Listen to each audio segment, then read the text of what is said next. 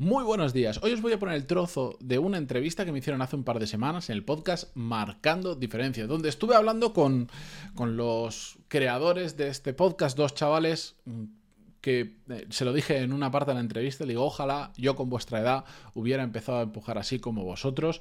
Eh, es una hora y veinte de entrevista, aquí solo os voy a poner 10, 15 minutos, una parte donde estuvimos hablando sobre temas de cómo me organizo en mi día a día para continuar siendo productivo a pesar de que la vida se encargue de ponérmelo cada vez más difícil y además yo lo ponga, yo solito me voy metiendo en más y más líos. Pero bueno, es muy interesante la parte que os voy a poner, pero yo os recomiendo que escuchéis el podcast completo donde hablamos desde temas de productividad, temas de negocios, temas de cómo ha evolucionado mi carrera profesional, hacia dónde quiero ir, cómo aportar valor en una empresa, un montón de temas que lo desglosamos a través de esa hora y 20, que además os voy a dejar el enlace en las, en las notas de este programa lo tendréis el enlace tanto para escucharlo en Spotify como para verlo si queréis en vídeo en YouTube porque eh, ellos como yo graban el podcast también con vídeo. Así que os dejo con la entrevista y eh, mañana continuamos con más. Adiós.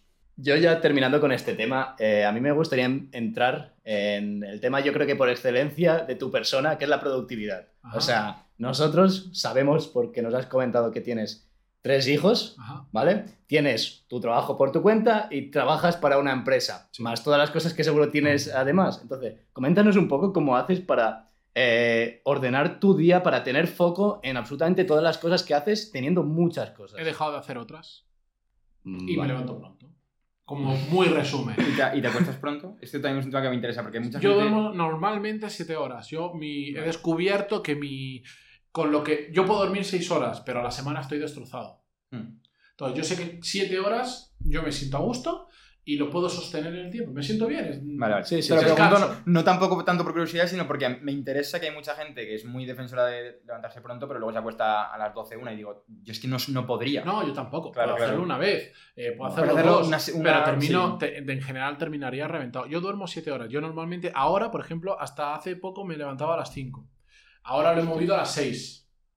Por un tema de regularlo con los niños, que sean mm. más tarde a dormir, etcétera, etcétera. Pero yo siempre priorizo, y de hecho en el primer vídeo, en el segundo vídeo de YouTube, y ahora mismo tengo solo dos, así que es muy fácil encontrarlo, hablo justo de sobre cómo madrugar, para quién le conviene, para quién no, y al final del vídeo termino diciendo lo que para mí es lo más importante, y es que no se trata de que ahora te despiertas, sino que duerma las horas suficientes. Yo no priorizo la hora de despertar, sino las siete horas de dormir.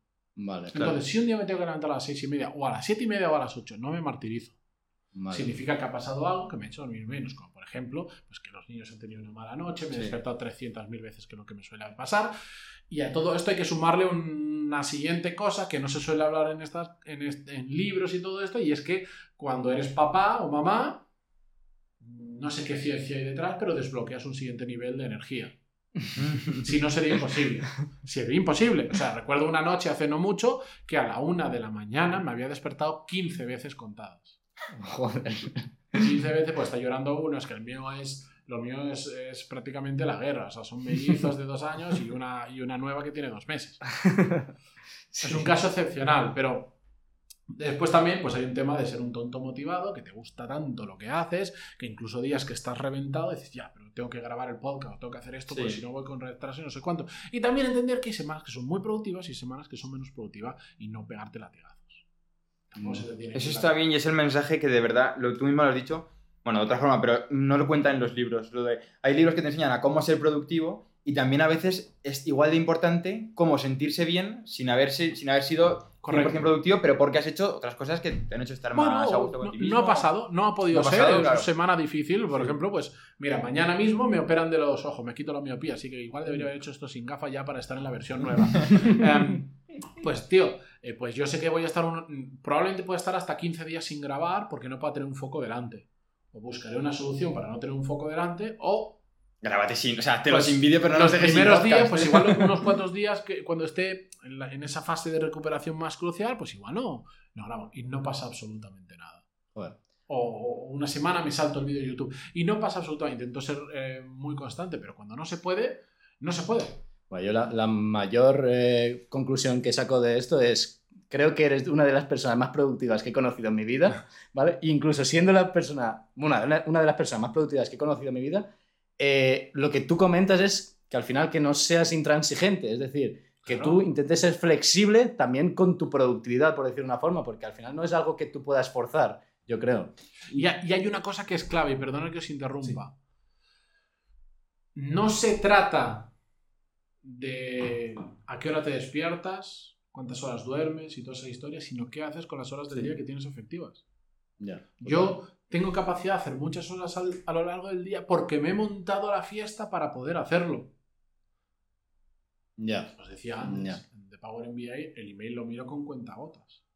Sé que hay incendios que se van a producir, pero es lo que me permite atacar las cosas importantes de mi trabajo. Si no, estaría todo el día liado con un montón de historias que no aportan en mi trabajo, que no me aportan a mí y que me hacen que se, me agote la energía mm. mucho más rápido porque no aporto nada. Y después el podcast lo tengo montado para que sea darle un botón, empezar a grabar, otro botón, terminar de grabar y lo subo.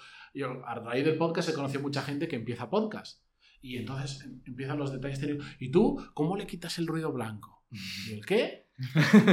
Yo no le quito nada, yo no edito. Ese es un consejo que perfectamente aplica a nosotros. No, ¿eh? porque el ruido de fondo es que se escucha. Mira, mira, es que yo lo paso por este. Bueno, una vez, una vez un tío que me hacía unas movidas. Si grababa 10 minutos de episodio, estaba como 3 horas editando cuando el valor que aportaba con esa edición era mínimo. Sí. Primero, porque la mayoría de gente no va a percibir la edición que has hecho de quitarle el ruido blanco.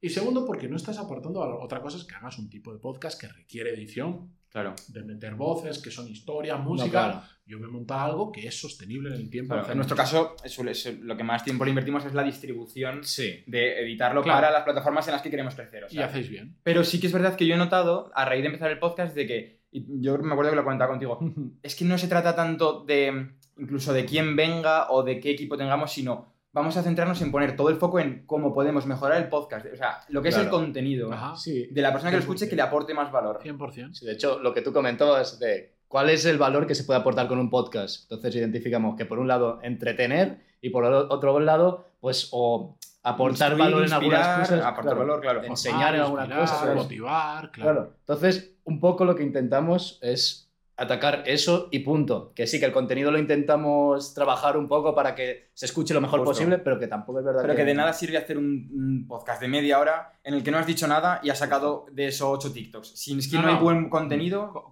completamente. Ahora, vosotros no podríais hacer un podcast diario, probablemente. No, claro. estamos en una cada dos semanas. O tenéis que coincidir los dos a la vez, tiene que venir el invitado. Lo tenéis montado para el ritmo que vosotros. Eh, si quisierais ahora decir voy a hacer un podcast diario, igual no tienen que ser entrevistas, o tienen que ser online, o tienen que ser de otra manera. El tema es que puedes hacer mucho cuando toda tu vida la organizas para hacer mucho. Y yo, a mí me gustaría preguntarte, eh, tema, eh, porque a mí a veces lo que me ocurre es, por ejemplo, tengo una mañana, sé que soy productivo a lo largo de la mañana, pero hay veces que hay distracciones, entre comillas, como pueden ser a lo mejor eh, una reunión que te agendas de a lo mejor de última hora, o incluso que no te agendas de última hora, pero que tienes la reunión y como que te corta a lo mejor tu máximo pico de productividad. ¿A ti esto te ocurre o cómo, ¿y cómo te organizas para tener esos, a lo mejor, esos huecos más largos? No voy a la reunión. Si no es importante, no voy a la reunión o me jodo. Pero te intentas estructurar con anterioridad sabiendo que necesita a lo mejor dos horas de máximo. Ah, yo, por ejemplo, intento antes de las diez y media de la mañana que no me ponga nadie en ninguna reunión. Hmm. De hecho, me molesta muchísimo cuando la gente me pone una reunión sin preguntarme antes, por ejemplo. Entonces, esas primeras horas del día, desde que yo me despierto hasta las diez, diez y media, once, intento no tener reuniones para hacer trabajo a full, en casa, en The Power MBA, donde sea. Vale, vale, vale. Em, y después yo siempre intento, por ejemplo, cortar a las 7. Yo a las 7 normalmente dejo de trabajar. Puedo hacer alguna cosa puntual de, estar en una conversación por teléfono, pero corto porque entonces es cuando yo se lo dedico a mi familia. Claro. Pero muchas veces me pasa que, bueno, pues que lo decía, a veces hay que dejar que algunas cosas se incendien decir, tío, me has agendado una reunión que no me has preguntado y estoy haciendo una cosa súper importante, salvo que estemos a punto de cerrar un cliente, salvo que sea algo más importante de lo que estoy haciendo, no lo voy a hacer. ¿Y cómo gestionas? Porque a mí eso me pasa mucho cuando tienes varios proyectos a la vez que no tienen que ver nada entre sí. Luego hablaremos un poco más de en qué cosas estás metido. Eh, ¿Cómo haces cuando se te viene, por ejemplo, vamos a poner un ejemplo muy rápido, un pensamiento de, de Power MBA cuando estás trabajando en tu proyecto personal ¿Cómo haces para separar? Porque a mí me cuesta mucho. Lo apuntas y lo olvidas. normalmente, normalmente sí. Claro. Normalmente sí. Es que este es un tema, yo creo que le. Bueno, a mí el primero, eh, pero que a mucha gente creo que le pasa, que es como que actuamos con. Pues entra un correo, pero correo es lo más sencillo, pero entra una llamada de no sé quién. Claro, que a lo mejor dejas lo que estás haciendo, incluso olvidas lo que estabas haciendo y te pones con eso nuevo. Entonces, eso es. Sí, sí, totalmente. Yo tengo puesto, por ejemplo, el de Power MBA, que tenemos, eh, donde tenemos la oficina, yo tengo en el iPhone por geolocalización. Automáticamente cuando llego, entra el modo trabajo. El modo trabajo básicamente es eh, que bloquea todas las llamadas entrantes, menos de mi mujer, de mi madre, de mi padre, de Borja y de Rafa. O sea, eso sí que es un consejo que tú darías, por ejemplo, de ponerte en modo trabajo 100%. Sí, quitar, quitar distracciones y después, en un momento del día, si yo quiero, miro el móvil y simplemente miro el móvil y digo, a ver, ¿quién me ha llamado? Fuera que. Porque el móvil recibe la llamada, pero a ti no te suena. Claro, sí. Entonces, pero te sale como llamada perdida. Y digo, ah, pues a este le contesto, a este no le contesto, no sé cuándo. A mí me pasa mucho lo mismo con el email, puedes hacer, no mires el email. No, es que me acaba de llegar un email. ¿Qué haces mirando el email? Justo. Es que eso es lo que me pasa a mí. Que estoy con una tarea, me entra un WhatsApp, imagínate tuyo, hay que hacer esto y digo, como es tan rápido, te lo hago ya. Pero luego ya he perdido el. Hay que saber encontrar el equilibrio. Tampoco, te, puedes convertir en un ogro que no contestas a nadie, que pasas de todo el mundo. No, pero priorizar y. Sí, a veces cuesta un poco y, lleva muchos enfados. Lo bueno que produce cuando eres bastante consistente en el decir, ostras, yo no cojo el, email el teléfono al momento, no contesto el email al momento, o por WhatsApp o por lo que sea, eh, es que la gente se acostumbra a ello y por lo tanto sabe que como no le vas a contestar en el mismo momento, igual lo solucionan ellos por su cuenta.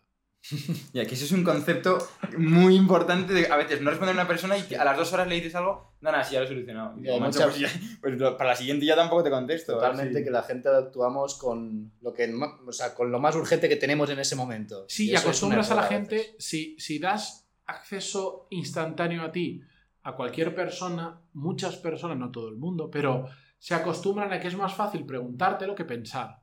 Entonces, en lugar de, imagínate, tonto, eh, oye, ¿dónde está el archivo de no sé cuánto? Y te mm. escriben. Y tú, como lo tienes localizado siempre, pues yo, por ejemplo, soy una persona muy ordenada con los archivos. ¡Pum! Le paso el enlace. ¿Qué va a pasar? Que la siguiente vez que busque un archivo un poquito más difícil, me lo va a preguntar. Mm. No, no, me lo va a preguntar.